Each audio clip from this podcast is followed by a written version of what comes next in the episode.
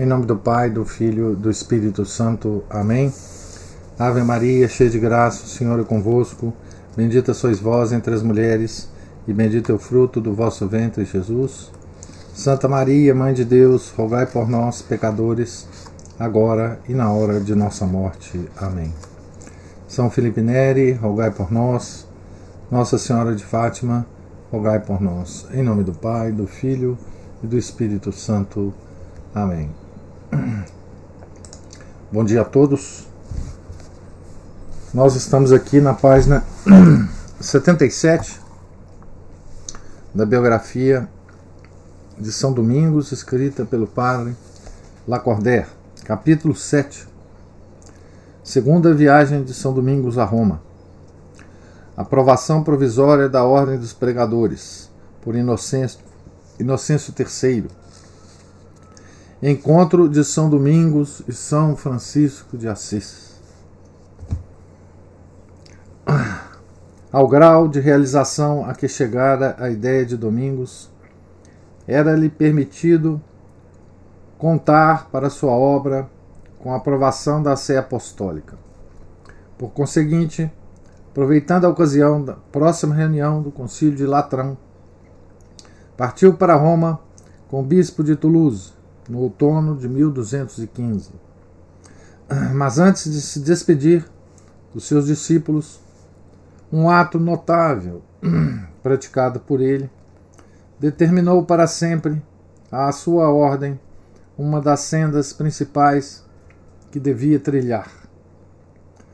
Toulouse possuía, nesse tempo, um doutor célebre que ocupava brilhantemente a cadeira de teologia Alexandre. Era este o seu nome.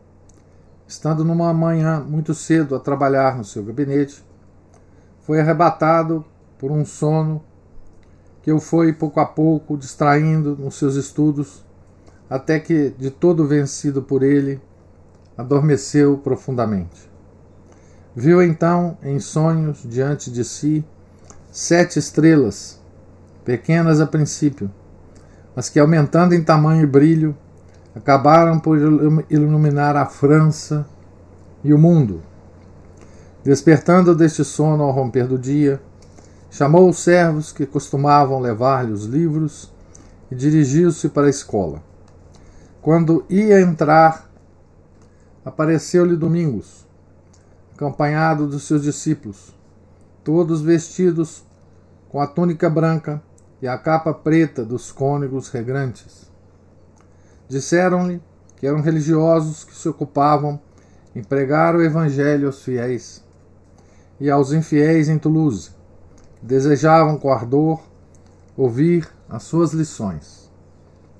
Compreendeu Alexandre que eles eram as sete estrelas que acabara de ver em sonho. Mais tarde, estando na corte do rei da Inglaterra, quando já a ordem dos pregadores adquirira uma fama imensa, contou ele próprio como tivera por discípulos os primeiros filhos dessa nova religião. Domingos, deixando seus discípulos protegidos pela oração e pelo estudo, dirigiu-se para Roma.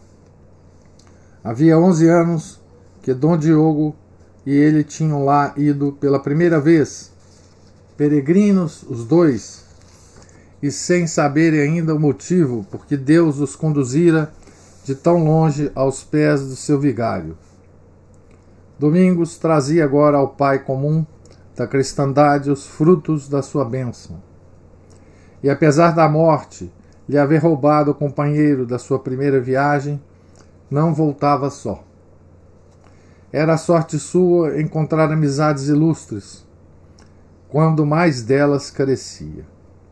Agora que a Espanha, sua pátria pelo nascimento, retinha no túmulo o protetor e amigo da sua mocidade, a França, sua pátria de adoção, dera-lhe um outro protetor e amigo na pessoa de Fouques. Teve também a felicidade de encontrar Inocêncio III na cadeira de São Pedro Contudo, esse grande pontífice não se mostrou logo favorável aos seus desejos. Consentiu sem dificuldade em tomar sob a proteção da Igreja Romana o mosteiro de Pruille, para, para o que fez redigir os documentos datados de 8 de outubro de 1215.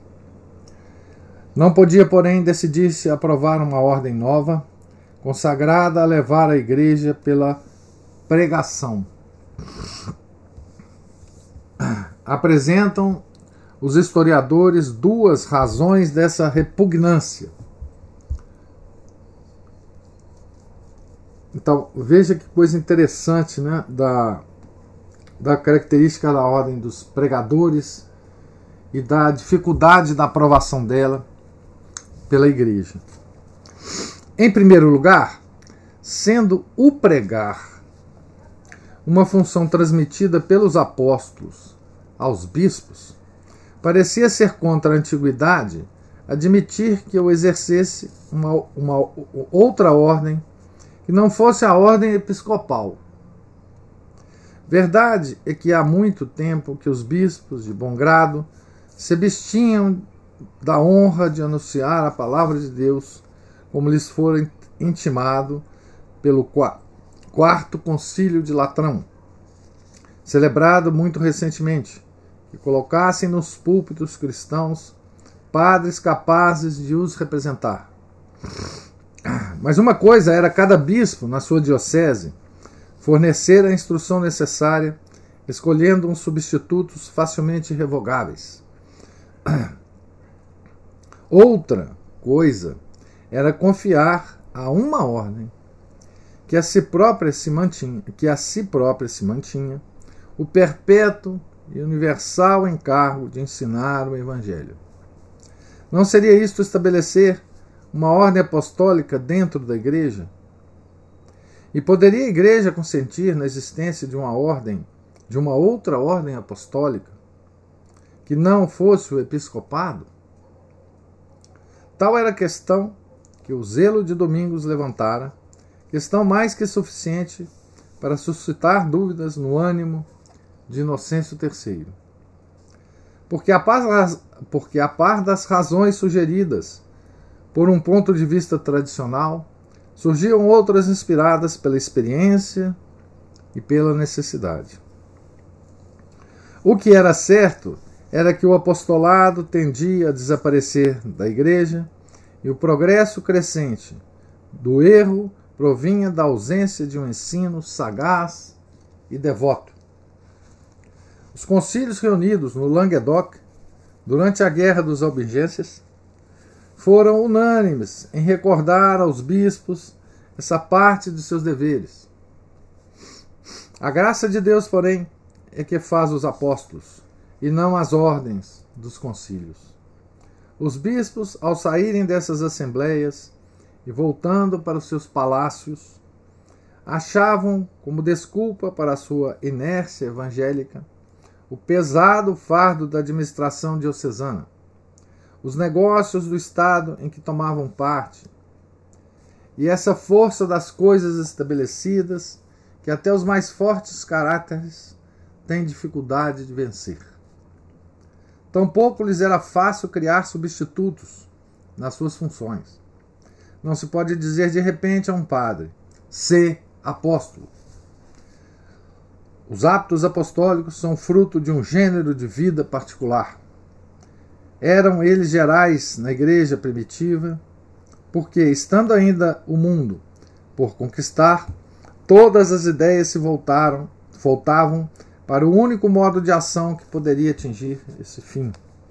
Mas depois da igreja se tornar senhora das nações, o ministério pastoral prevalecera sobre o apostolado. Procurava-se mais conservar o reino de Jesus Cristo do que estendê-lo. E isto pela lei a que estão sujeitas todas as coisas criadas. Onde cessa o progresso, começa a morte a introduzir-se. O regime de conservação, que basta para o maior número de inteligências, é incapaz de conter certas almas ardentes. Subtraem-se a uma felicidade que as não faz avançar. Do mesmo modo que os soldados se aborrecem dentro de um campo entrincheirado, de onde nunca os levam a bater-se contra o inimigo. Essas almas, a princípio isoladas, aproximam-se na sombra. Organizam ao acaso o movimento de que carecem, até que um dia, julgando-se assaz fortes contra a igreja, fazem-lhe ver, por uma súbita irrupção, irrupção, que a verdade só governa as almas com a condição de conservar sempre sobre elas a sua supremacia. O Estado da Europa bem claramente revelava a Inocêncio III essa lei da humanidade. Haveria então ele de repetir o auxílio que tão a propósito se lhe oferecia?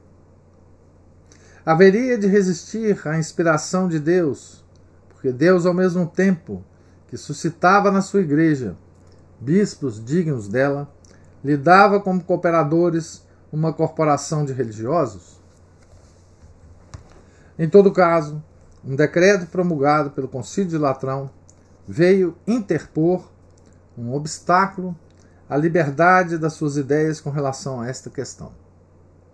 Decidida efetivamente o concílio que, para evitar a confusão e todos os mais inconvenientes resultantes, resultantes da multiplicação das ordens monásticas, não se consentisse o estabelecimento de mais alguma.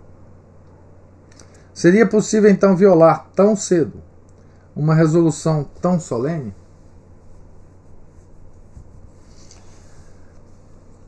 Então, essas duas questões né, militavam contra a, a criação da Ordem dos Pregadores. Né?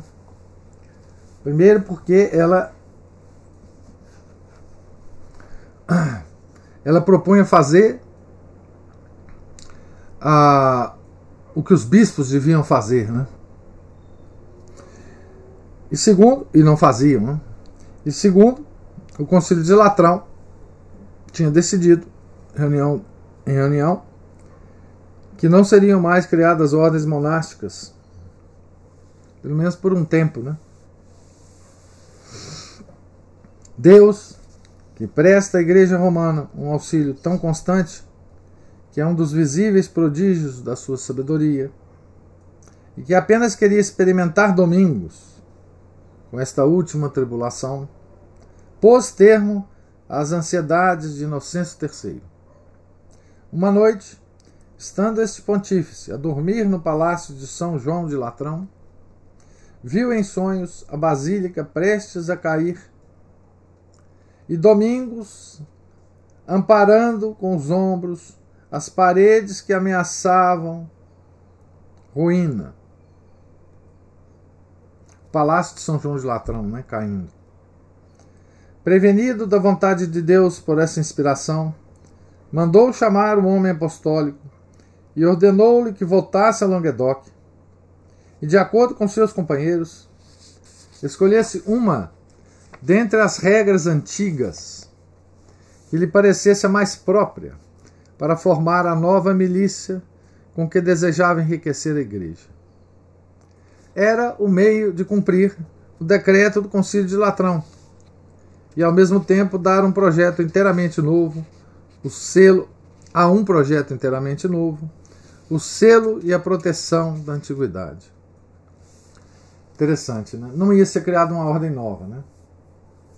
Porque essa esse novo agrupamento de pessoas iria escolher uma regra de uma ordem já existente. Né? Então não, não, teria, pelo menos Inocêncio III não desobedeceria né? o, a, o decreto do Concílio de Latrão. Né? Domingos teve em Roma outra causa bem sensível de alegria não fora ele o único que a providência, nesses tempos críticos, escolhera para suster a decadência da igreja. Ao mesmo tempo que ele reanimava nos santos e profundos mananciais do seu coração a corrente da palavra apostólica, outro homem recebera a vocação de ressuscitar no meio de uma opulência corruptora das almas, a estima e prática da pobreza. Esse sublime amante de Jesus Cristo nascera nas montanhas da Úmbria, na cidade de Assis, e era filho de um negociante rico e avarento. A língua francesa, que ele aprendera no interesse dos negócios de seu pai, foi a razão por que lhe deram o nome de Francisco, que não era o seu nome de família nem de batismo. Aos 24 anos, de volta de uma viagem a Roma, o Espírito de Deus, que já antes, com frequência, o atraía, apoderou-se então dele completamente. Levado por seu pai à presença do bispo de Assis, para o obrigar a renunciar a todos os seus direitos de família, o heróico mancebo despiu o traje que trazia vestido e, lançando-se aos pés do bispo, exclamou: Poderei dizer agora, com mais verdade do que nunca: Pai nosso que estais no céu.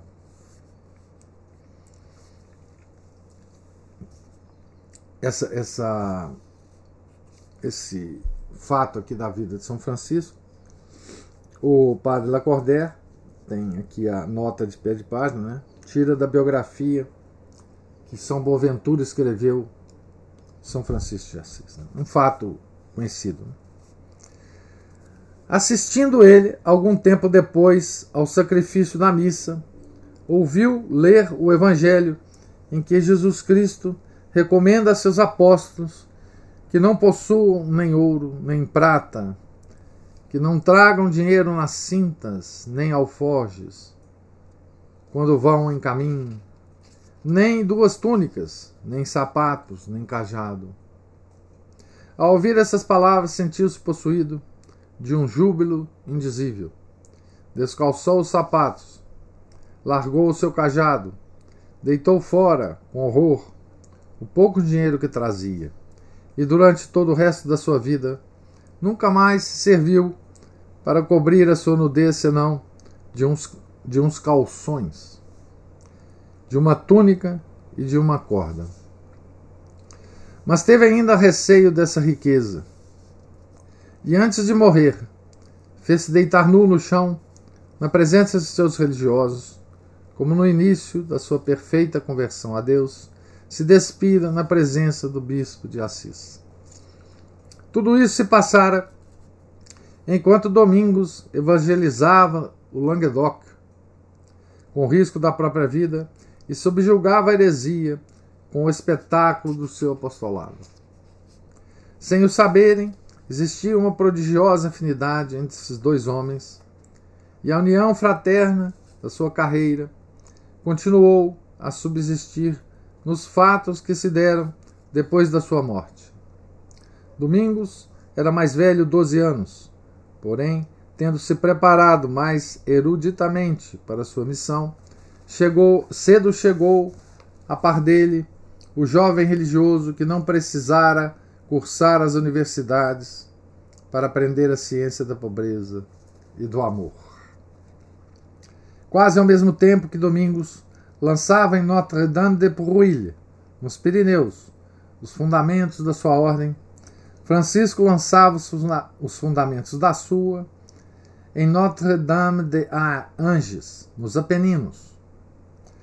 Um vetusto santuário da bem-aventurada Virgem Maria fora para ambos a modesta e suave pedra angular do seu, do seu edifício.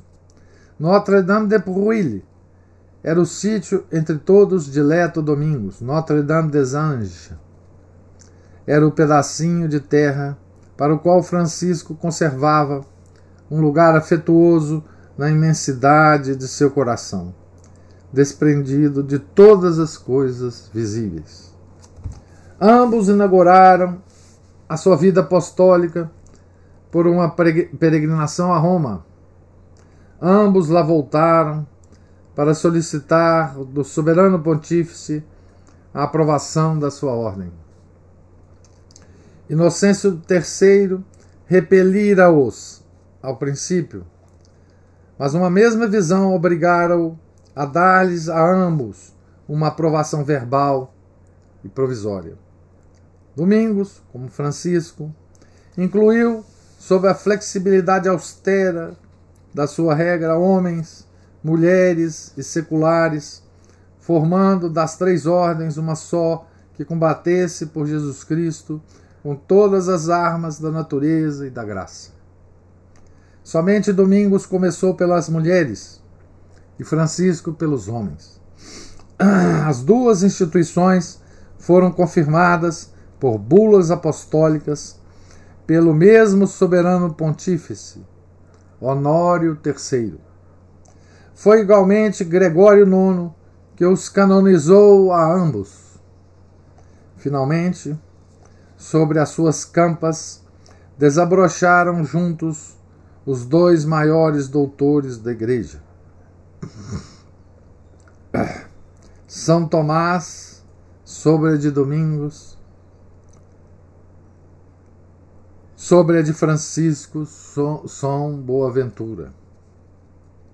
Entretanto, não se conheciam esses dois homens, que tão admiráveis harmonias apresentavam aos céus e à terra. Habitavam ambos, habitavam ambos Roma no tempo do quarto concílio de Latrão, porém não consta que chegassem aos ouvidos de um o nome do outro. Uma noite, estando Domingos em oração, como costumava, Viu Jesus Cristo irritado contra o mundo e sua mãe apresentando-lhe dois homens para o aplacarem. Aplacar a, o, o, a raiva de nosso Senhor Jesus Cristo, né? Com o mundo, né?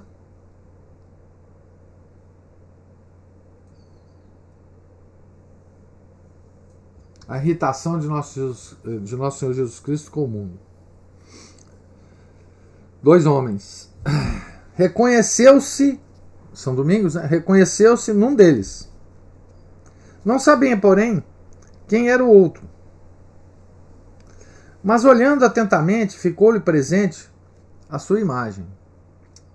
No dia seguinte, numa igreja, ignora-se qual, depara com um traje sob um traje de mendigo, com a figura que lhe aparecera na noite precedente. Correndo para esse pobre, aperta-o nos braços com uma santa efusão, entrecortada por essas palavras: Sereis o meu companheiro. Caminhemos juntos, amparemos-nos um ao outro e ninguém poderá prevalecer contra nós. Aqui ele cita a obra da onde ele tirou essa, essa narração desse fato, né? É... Contou-lhe em seguida a visão que tivera, e os dois corações confundiram-se num só, através desses abraços e palavras. O beijo de Domingos e Francisco tem sido transmitido de geração em geração nos lábios da sua posteridade. Ah, um afeto sempre novo liga ainda hoje os frades pregadores aos frades menores. Tem se encontrado exercendo iguais funções em todos os pontos da terra tem edificado seus conventos nos mesmos lugares. Desculpem. Pedido esmola às mesmas portas. O seu sangue derramado por Jesus Cristo tem-se milhares de vezes confundido com igual sacrifício e igual glória. Tem revestido da sua libre príncipes e princesas tem rivalizado em povoar os céus dos seus santos. Tem se achado em contato sempre e em toda parte, pelas suas virtudes, pelo seu poder e fama, assim como pelas necessidades que tem padecido, sem que o sopro de inveja jamais visse embaciar o cristal imaculado de seu afeto, seis vezes secular. Tem se espalhado pelo mundo, como crescem e se entrelaçam os ramos viçosos de dois troncos iguais, em anos e força. Tem adquirido e compartilhado do afeto dos povos, como dois irmãos gêmeos descansando no seio da mesma mãe. Tem chegado a Deus pelos mesmos caminhos, tais quais dois perfumes preciosos ascendem suavemente até o mesmo ponto no céu. Todos os anos em Roma, quando chega a festa de São Domingos, vão carruagens do convento de Santa Maria Sopra Minerva onde reside o geral dos dominicanos.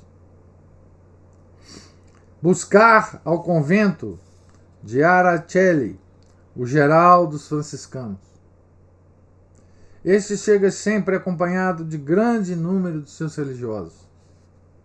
Os dominicanos e os franciscanos, formados em duas alas paralelas, dirigem-se para o altar-mor da Minerva e, depois de se saudarem reciprocamente, Vão os primeiros para o coro e os segundos ficam ao pé do altar para celebrarem o ofício do antigo, do amigo do seu fundador.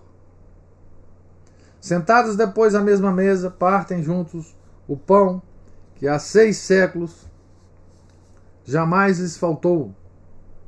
Terminada a refeição, o chantre dos frades menores e o dos frades pregadores entoam juntos, no meio do refeitório, a seguinte antífona: O seráfico Francisco e o apostólico Domingos ensinaram-nos vossa lei, ó Senhor. A troca dessas cerimônias tem lugar no convento de Aracelli por ocasião da festa de São Francisco e de semelhante forma se procede pelo mundo inteiro, onde quer que haja um convento de dominicanos e um convento de franciscanos, assaz próximos um do outro, para que os seus habitantes se possam dar essa prova visível do piedoso e hereditário afeto que os liga uns aos outros. Então, é, esse capítulo, né, a, a, coisa mais bonita dele, né, é esse encontro de São Domingos com com São Francisco, né, sem sombra de dúvida. Né. O outro detalhe do, do capítulo é realmente a aprovação provisória por Inocêncio III da Ordem dos frades pregadores, né? Mas esse encontro ele toma ele toma uma importância grande, né? Para nossa para nossa fé, para nossa devoção, né? Porque é um encontro fortuito, né? Desses que Deus sempre nos reserva, né? A todos nós, né? É, se a gente procurar bem na nossa vida, né, sempre há esses momentos fortuitos em que a mão de Deus, né, ela se torna muito, muito concreta para nós, né, nas nossas vidas. É Deus agindo segundo as causas segundas, né? É, Veja, uh, esse encontro que é tão simbólico né, para nós, ele não precisava objetivamente ocorrer. Né? É, convenhamos. Né? Nada é, se prejudicaria nos planos de Deus né, se esse encontro não tivesse acontecido. Mas é significativo, né, esse encontro, pela delicadeza de Deus, né? É, veja, desse encontro, desse encontro, nada foi fortificado na fé e na determinação, tanto de São Domingos quanto de São Francisco. Né? Ah, ambos fariam o que fizeram se não fosse esse encontro. Né? É, então, esse encontro, digamos, inútil, é, nos mostra esse toque, né? É, de delicadeza de Deus, né? Esse toque de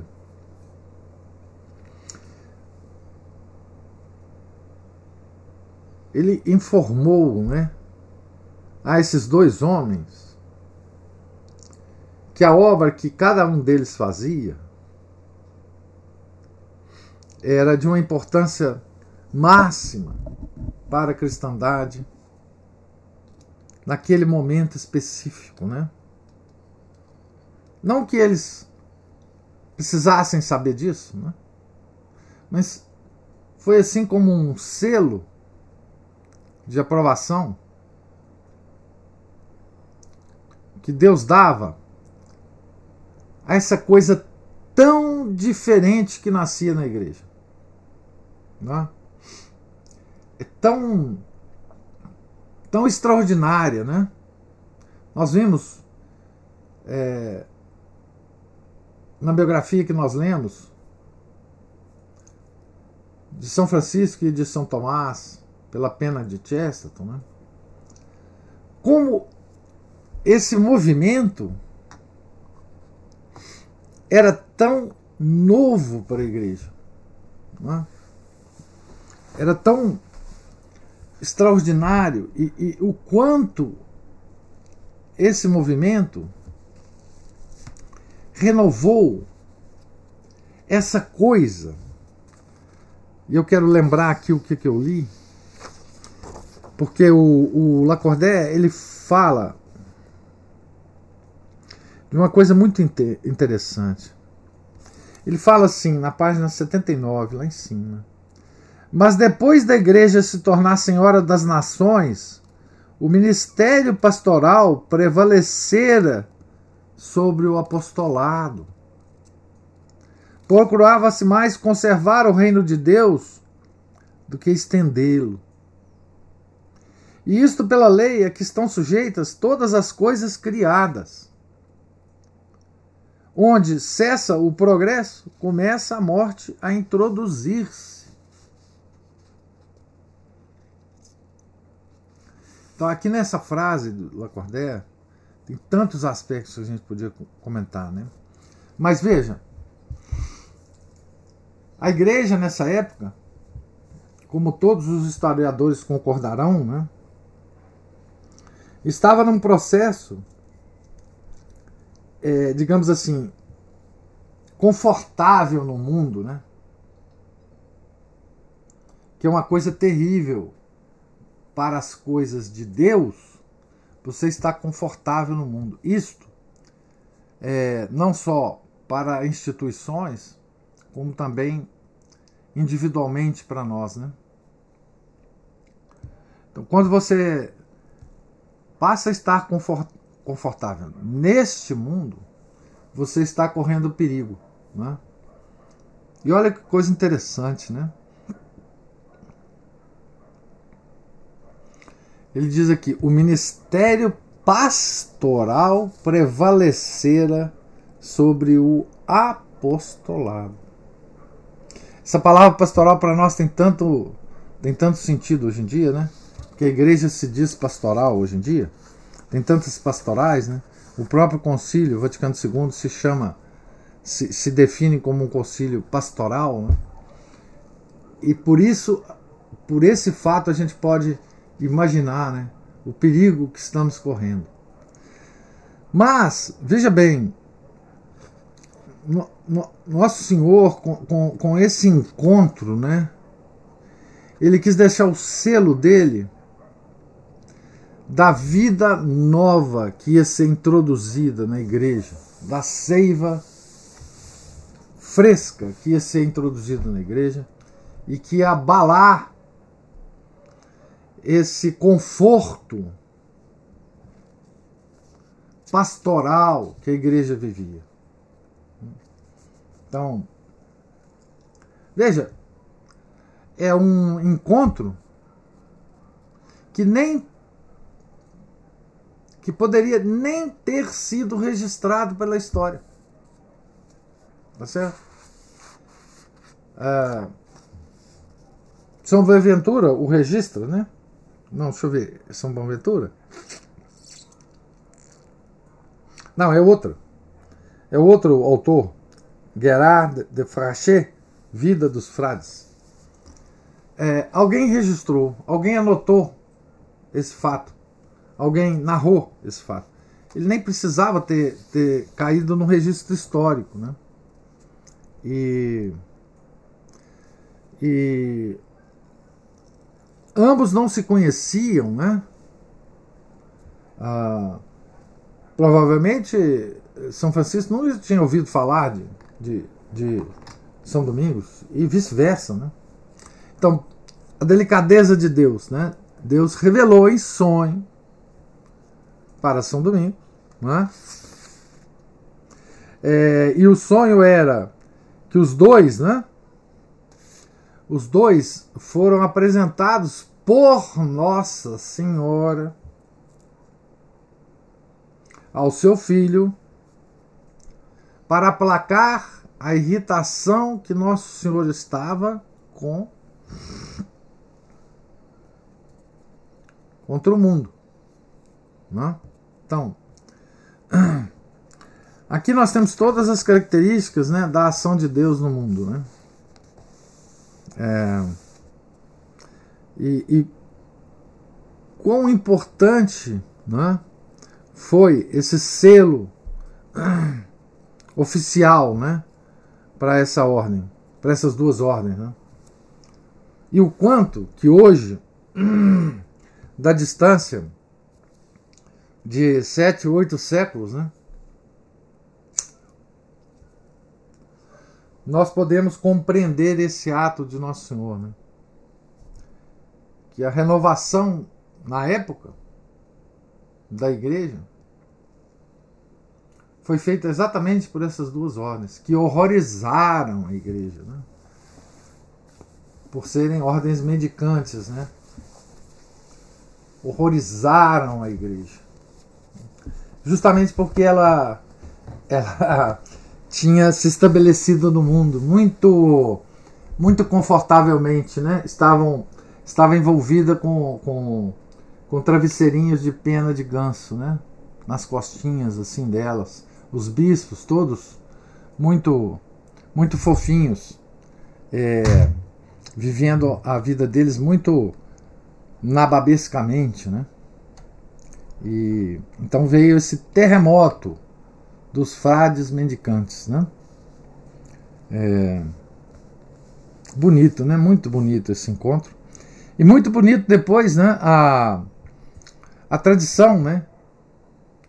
De no dia de São Francisco, os frades menores irem buscar no convento de São Domingos os frades pregadores e fazerem a missa em conjunto.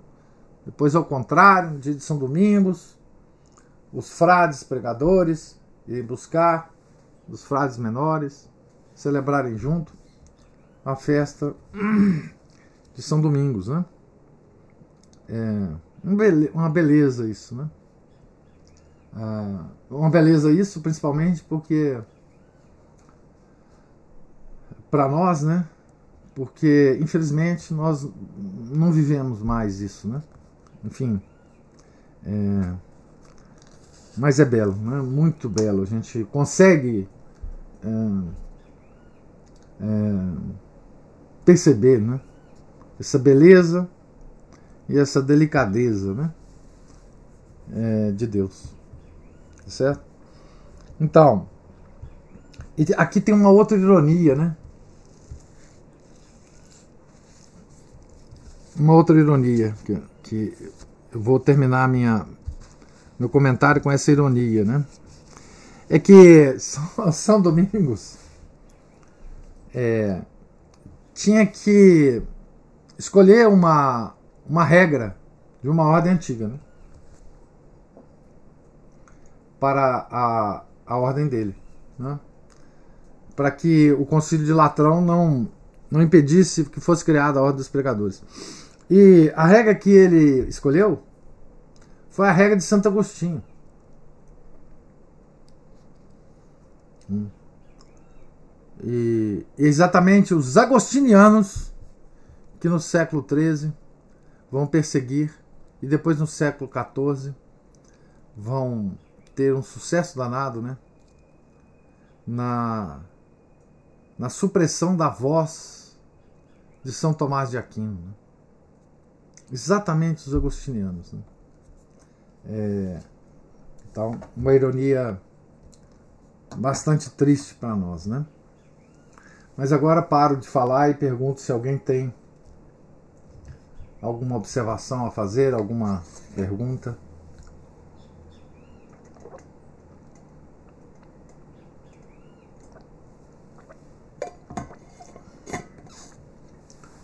Então, se. Opa, Ana Paula levantou a mão.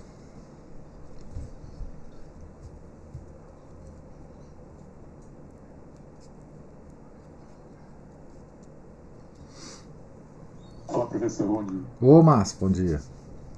Tudo. É... Bom, o senhor falou umas coisas aí sobre o comodismo, o conforto, né? E eu justamente hoje eu estava lendo um trechinho do livro que a nossa distinta Ana Paula havia comprado, muito bom, por sinal, ela deve comprar poucos livros também, né? Pouquíssimos. Toda, toda semana tem alguma coisa que chega. É, eu imagino, eu imagino. Bom, mas é, esse livro é, são os dizeres, né, os exemplos de, de Santa Teresinha, que, é o livrinho das, das relações complexas dela é um tijolo, né? Então esse é mais fininho e ele é mais específico sobre isso, né? Bom, ele diz uma, exatamente hoje eu vi essa frase de Santa Teresinha falando que Deus não quer que tenhamos uma vida cômoda. Então veio bem a calhar aí o, o trecho do livro que fala, né, o comentário assim, também que fala sobre isso. É o que o comodismo faz, o comodismo, né, no caso dela, bem especificamente espiritual, uhum. das, das é, de, de costumes, de hábitos também das pessoas, né, o mal que comodismo faz né, e, e na, na, vida da gente. Aí eu gostaria que o senhor estendesse um pouquinho mais. É, acho que o negócio caiu da minha cara aqui. Ah, estendesse um pouquinho mais sobre, a, sobre esse assunto, né? E ia falar mais alguma coisa aqui, mas eu esqueci. Que é sobre o trecho que o senhor tinha falado também, mas tudo bem. Isso aí já... Depois você lembra e fala de novo. Sim, senhor, obrigado. Então, comodismo, né? Ah, uma, uma vez perguntaram a Chesterton o que, que ele mais temia no mundo, né?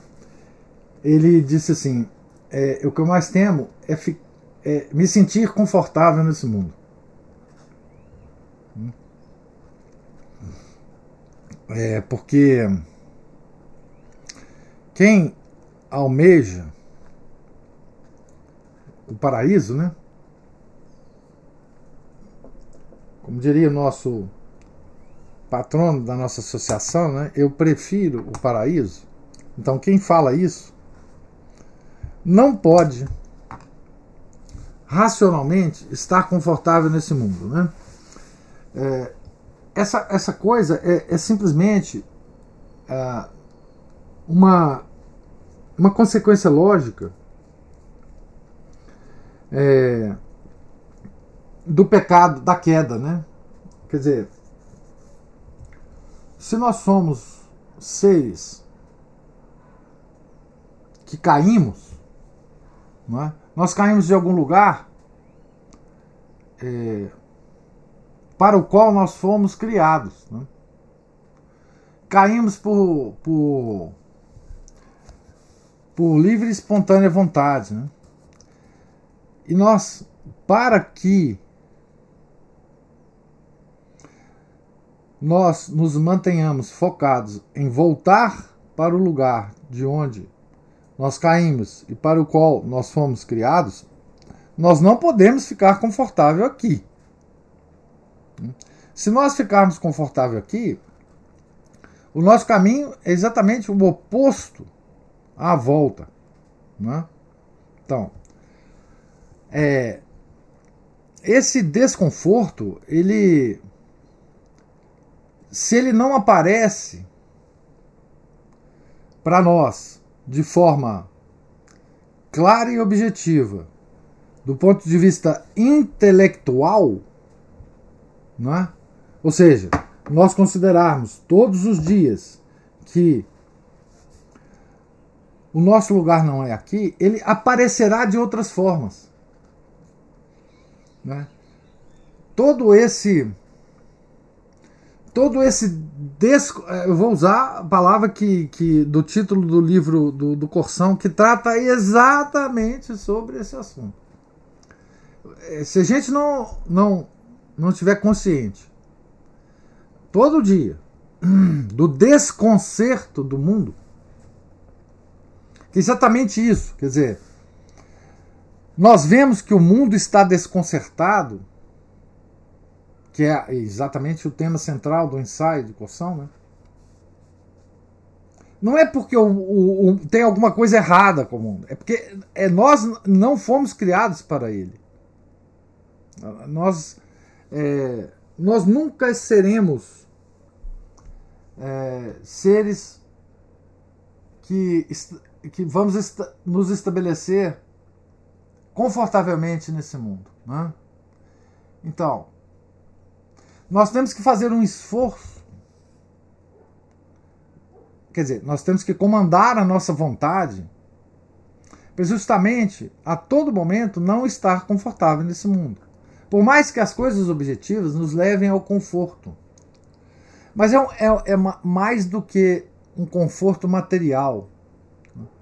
É, é mais que um, tem menos a ver com riqueza, com posição, do que com uma, um desconforto espiritual. Né?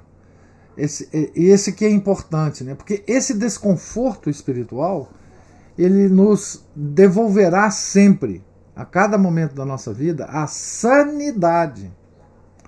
Então, a doença, a doença principalmente psicológica no ser humano, ela nasce desse dessa incompreensão que o homem tem, principalmente o homem atual, né? O homem contemporâneo.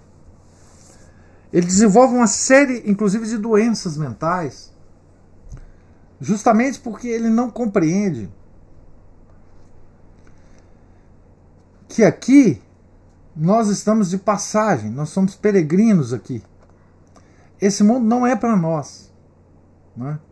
Nós temos que é, viver nesse mundo com, com essa perspectiva né? de que.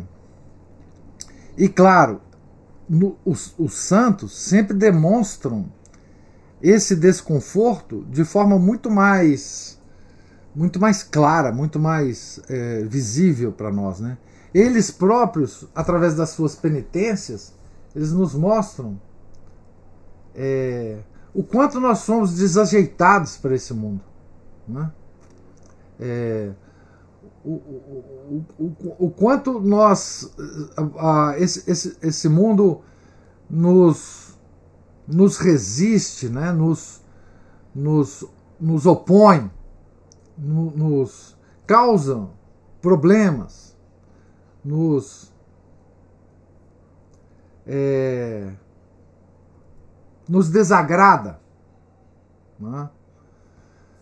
É, e só esse sentido da queda, né? A queda é um, é um tema muito presente, na, na, por exemplo, na obra do Chesterton, né? É, mas a, a, queda como chave de compreensão das coisas. Né? A queda não é uma metáfora. Né? É, a queda é uma coisa muito real. E quando a gente observa, né? e quando a gente admite que a queda é uma coisa muito mais real do que as coisas concretas do mundo, é que a gente começa a perceber que muita coisa da nossa vida, da vida do mundo, começa a ser explicável. Né? Quer dizer, no fundo, isso aqui não pode dar certo. Isso aqui só pode dar certo se a gente encarar essa esse mundo criado depois da queda como uma coisa passageira, um caminho, né? uma peregrinação, né? uma espécie de aquela peregrinação de 40 anos do povo escolhido no deserto, né? para chegar na terra prometida. Essa esse fato bíblico que é narrado, né? Pode muito bem ser uma metáfora, esse sim uma metáfora para nossa vida, né? Nós estamos no deserto, rumo à terra prometida. Mas nós nunca podemos esquecer que nós estamos no deserto. Se nós nos acostumarmos ao clima do deserto, à vida do deserto, né? a, aos acontecimentos do deserto, aí nós não chegamos nunca à terra prometida. Nós paramos ali, ficamos tranquilos ali no deserto. Nos tornamos como é que chama aqueles habitantes do deserto? Baduí, sei lá, chama o, aquele povo do deserto? Tuaregs? É, Tuaregs, pronto. Nós nos tornamos Tuaregs. E ficamos ali numa, numa boa. Nos aclimatamos ali e esquecemos que ali era uma passagem, né? Uma passagem. Então, essa coisa de ficar confortável com o mundo é uma coisa muito objetiva para nós, da, da nossa religião. É uma das, das, das coisas que, que nos fazem clarear cada vez mais a nossa mente, né? nos tornar são no mundo louco. A queda é uma chave de sanidade, né? E é. Você está falando de Santa Terezinha, né? Santa Terezinha lutou muito contra isso, né? Porque ela era uma moça muito alegre, muito expansiva, ela gostava muito do mundo mesmo, não é? E ela teve que lutar. Todos nós somos assim, né? Nossa, nós gostamos demais daqui, é tudo bom demais. Os nossos amigos, as nossas, as nossas relações, os nossos costumes, ah, enfim. Mas se nós não lembrarmos, fizermos a força de não lembrarmos, com a vontade, né? De que isso aqui é uma passagem, a coisa, enfim, é, desanda, né? Então, é, a, a, grande conclusão do Chesterton, né? Desculpe, do Corsão, no ensaio dele sobre desconcerto do mundo. O ensaio é um lamento, sabe? O ensaio é belíssimo. Eu, eu sugiro a todos que leiam esse ensaio, que está no livro que tem o mesmo título do ensaio. Né? Mas a, conclusão dele é muito interessante. A, a, a gente vê o desconcerto do mundo, a, a gente sente que as coisas estão desconcertadas, não porque a gente seja menor do que o mundo, não porque a gente esteja abaixo do mundo, mas ao contrário. Porque nós somos maior do que o mundo. Porque nós somos é, nós somos habitantes do mundo, mas caminhantes para alguma coisa muito acima do mundo. Né? Então, enquanto você não se exigir esse desconforto com esse mundo, você não caminha, você está no deserto paradinho. Né? Então, por isso é importante né? esse desconforto, justamente por causa da queda. Né? É assim que eu vejo, opinião pessoal minha, gente. Espero ter respondido, Márcio, a sua pergunta. É... Sim, ele disse que melhor do que ele esperava.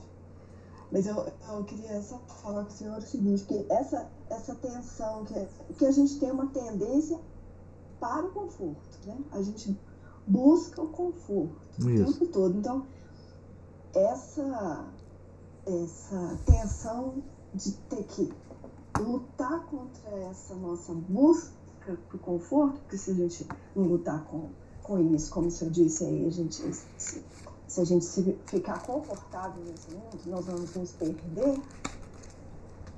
É a cruz. Né? É, ué.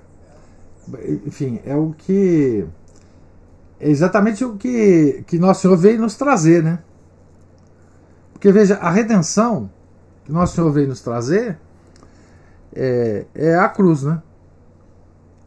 É, é quer dizer, é, é, carregar a nossa cruz é, pessoal. É, ele carregou a dele, que não era dele, era nossa, né? de todos nós, por isso ela é tão pesada. E ele mostrou o caminho para nós, né? Então, gente, a queda está diretamente ligada ao trabalho de redenção de Nosso Senhor. Né? Então, por isso que a queda é tão importante. Não fôssemos seres em queda, Nosso Senhor não precisaria ter vindo. Né? Então a queda e a paixão elas estão diretamente ligadas. Né? E convenhamos que a paixão não foi nada confortável.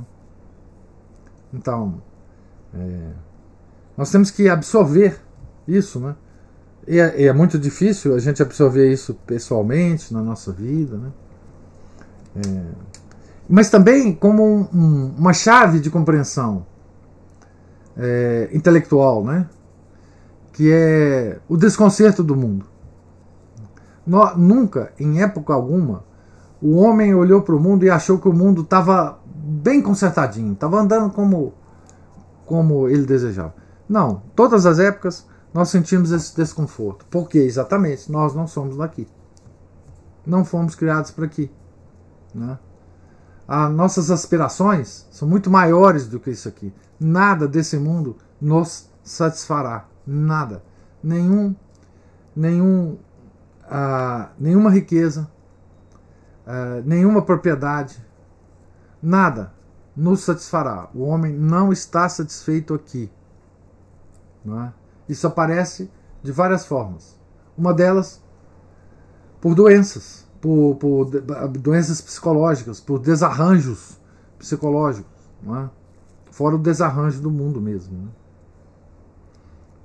Então, veja que essas ordens, né, voltando aqui à nossa leitura, né, que essas as ordens mendicantes elas causaram tanto escândalo porque elas se propuseram a declarar publicamente o desconforto, o desarranjo, o desconcerto do mundo. Né? Veja, gente, como que pode ter sido encarado isso, né? Os bispos lá tranquilos, nas suas dioceses, cuidando da administração de bens, né?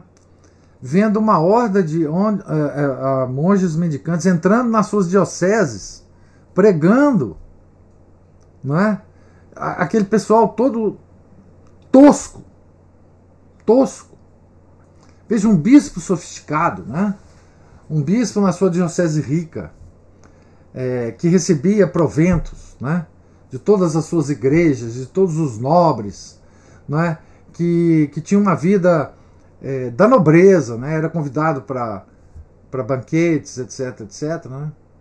Então, vendo a, aquele, aquele bando de maluco, não é?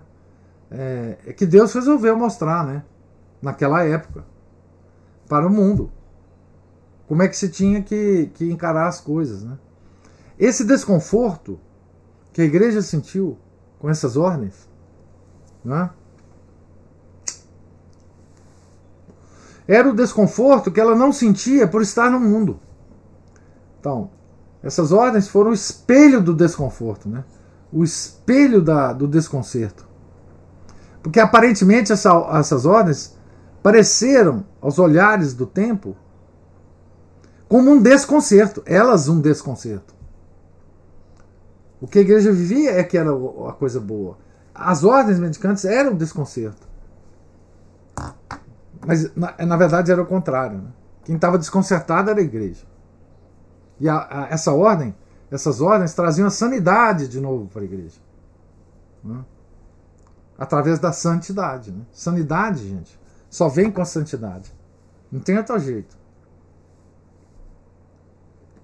Fora da santidade, ou fora da busca da santidade, só tem loucura. Hum? Só tem loucura. Então, é, é, é isso que, que essas, é, é foi isso que essas ordens trouxe para o mundo, trouxeram para o mundo. A sensação de desconforto, a sensação de instabilidade, a sensação do perigo de perdermos de nos perdermos. A sensação do perigo da danação eterna. Né? Se nós não formos abalados por, por, essa sensação a todo momento, né? É, nós estamos a, a, caminho da danação. Né? Então, esse desconforto, essa, essa sensação de perigo, né? essa essa sensação de insatisfação. Mas eu não digo insatisfação, insatisfação interna, insatisfação espiritual. Né? É... Sem isso, nós não caminhamos. Né? Nós não caminhamos. Se nós não sentimos o calor do deserto, o desconforto do deserto, o frio do deserto à noite, o calor do deserto de, é, ao longo do dia, a dificuldade de caminhar na areia, né? Se nós nos transformarmos num Tuareg, pronto, aí acabou. E nós seremos habitantes do deserto. Basicamente isso. Então, nós estamos então na, no capítulo 8, terminamos o capítulo 7, né? E vamos seguir a vida de São Domingos aqui a partir do capítulo 8, página 83. Amanhã, se Deus quiser, né? Tá certo? Alguém gostaria de colocar mais algum, alguma coisa, alguma observação?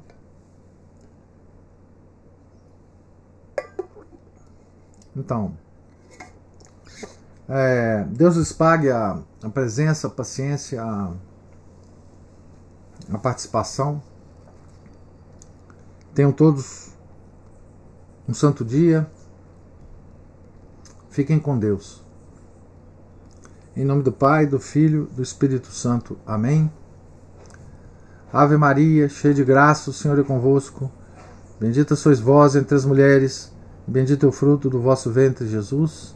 Santa Maria, Mãe de Deus, rogai por nós, pecadores, agora e na hora de nossa morte. Amém.